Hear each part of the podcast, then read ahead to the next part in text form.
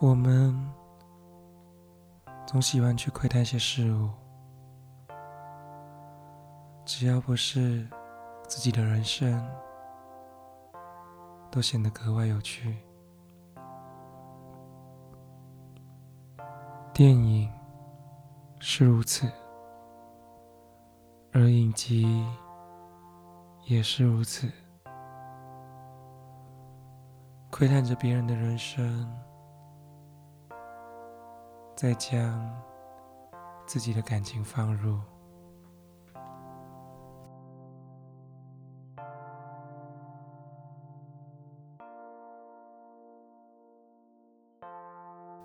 看着电影或影集时，你有没有曾经想过，你是在以？第三人称视角在看这个世界，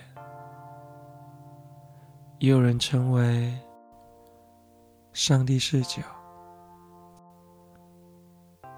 由于看的人犹如上帝般，能够看清每个人的行为，甚至你能听到每个人的心声。你会抱怨着，为何男女主角互相喜欢，还不要赶紧进一步？你会在失去一位同伴时感同身受的哭泣，甚至会在反派阐述自己的故事时。跟着同情起了他的遭遇。那看新闻时，是否也如此呢？看着乌克兰的新闻，